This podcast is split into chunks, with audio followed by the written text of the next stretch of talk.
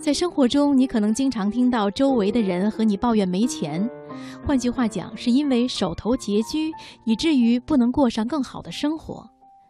而好的生活真的是金钱买来的吗？如果静静的想一想，你也有可能会得出过得不好，并不是因为没有钱这样的结论。其实，我们的生活很简单。没有钱去买豪华的家具，但是可以去淘一些精巧、可爱、便宜的简易柜子来收纳衣物。墙壁黑了，地板旧了，家里所有的摆设物件被擦得一尘不染，一样会显得大气讲究。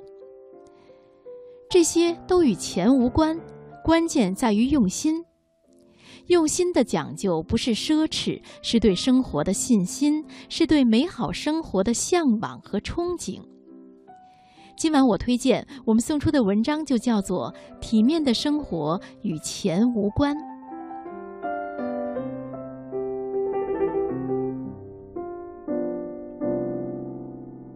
关于体面，很多人都有着直接肤浅的判断。首先，薪水一定要高。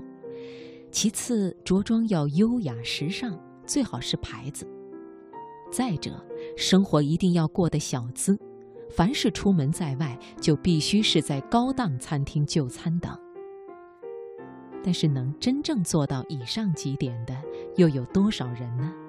那做不到这几点的人，就都不是体面的人了吗？到底怎么才算是真正的体面？体面当然不是金钱堆砌而成的。《红楼梦》里有这样一个有趣的角儿，刘姥姥，一个家境破败的农户形象。在曹雪芹的笔下，荣国府简直就是体面至极的象征。刘姥姥第一次进荣国府，便看到门口两旁气派的石狮，满门的轿马，挺胸叠肚的看门人。使得他战战兢兢，见人就称老爷。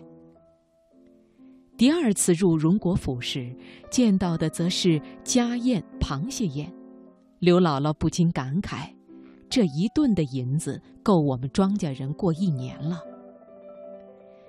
但是在第三次进入荣国府后，再也见不到那些挺胸叠肚的看门人了，也不用连溜带蹭，而是。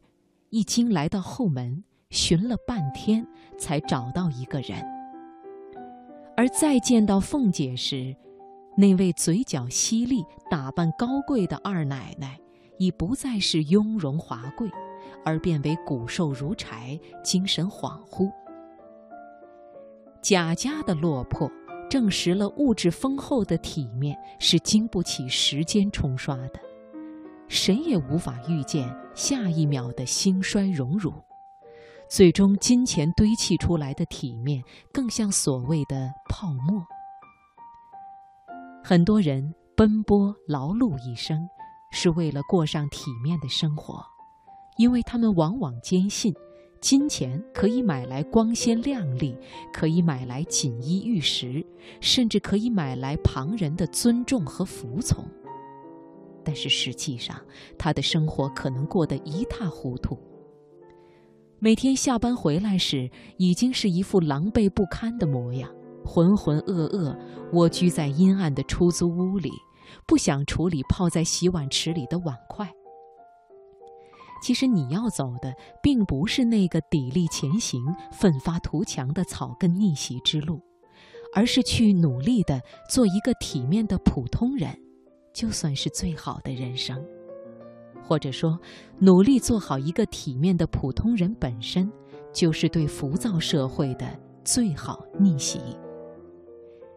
然而，真正体面的生活，却是源自于内心的丰盈与富有。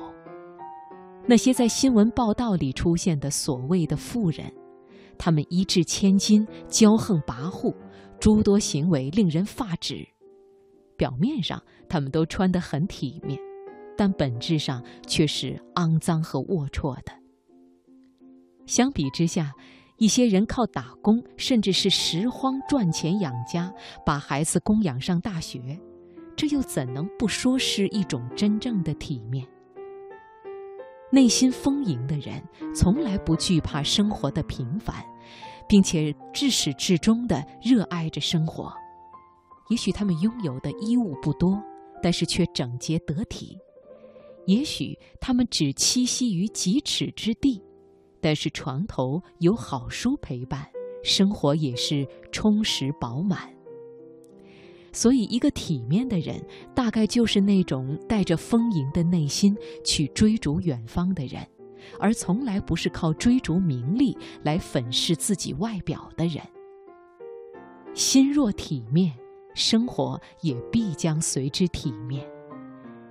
体面的生活与钱无关。